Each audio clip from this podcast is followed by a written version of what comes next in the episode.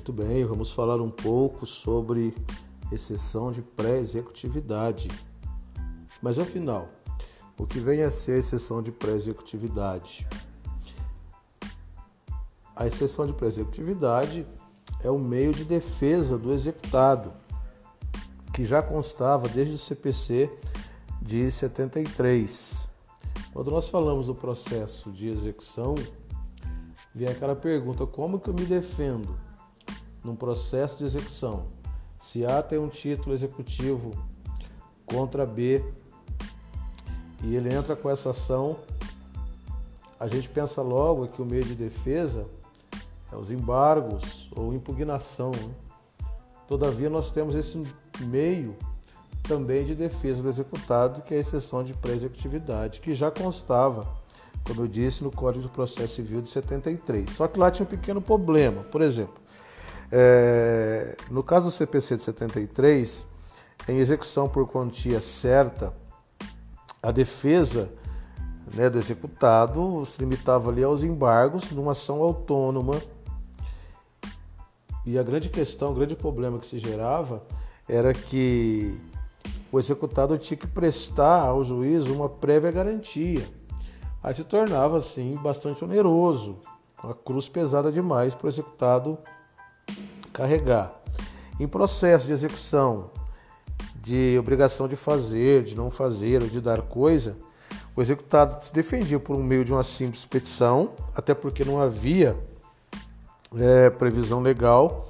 E aí, com o tempo, a doutrina e depois a jurisprudência acabou abraçando a exceção de pré-executividade sem aquele peso né, de ter que interpor é, a garantia do juízo. Tornava difícil demais a defesa do executado. Muito bem, que matérias era arguida lá no CPC de 73?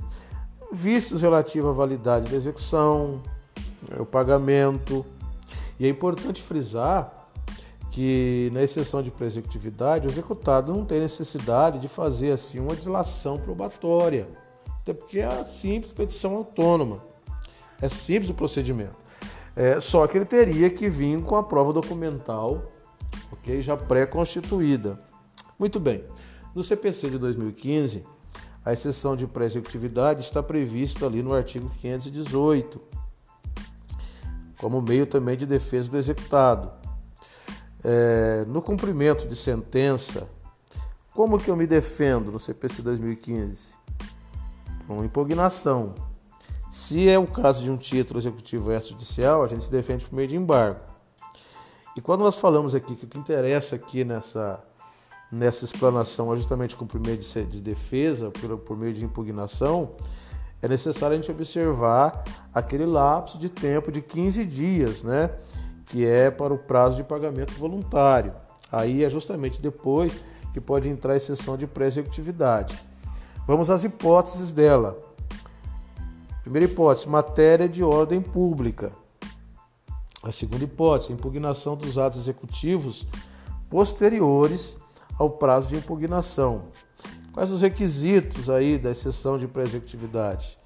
desnecessidade de dilação probatória, como eu disse, não precisa fazer uma dilação probatória, mas há necessidade de uma prova documental já pré-constituída.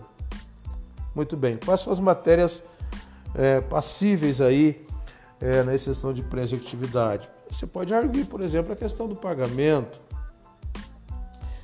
É, o procedimento é bastante simples, não há nada assim de dificultoso é, é, e de oneroso demais a questão do procedimento. O juiz ele vai ouvir o exequente,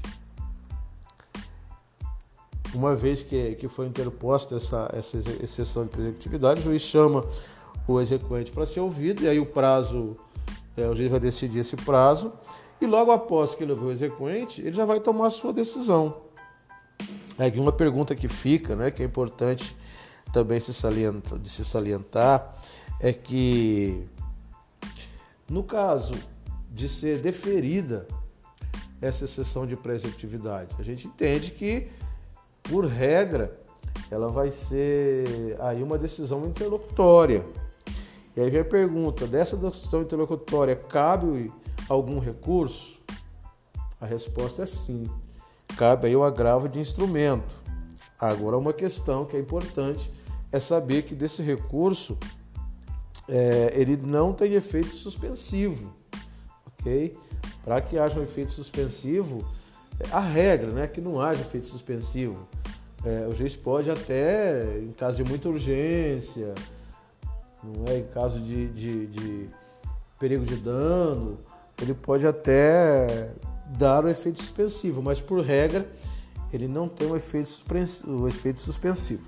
Então é importante aí a gente estar atento a esse meio de defesa do executado para você no seu dia a dia da, advocacia e dependendo do caso do seu cliente, você pode usar desse instrumento, dessa ferramenta é, procedimental do CPC de 2015, né, que abraçou, né, que abarcou esse instituto desde o CPC de 73 e, logicamente, sem aquela dificuldade toda que tinha no CPC de 73, que era a prévia garantia do juízo. Então, aproveite esse instituto e use na sua advocacia. Em suma, é isso.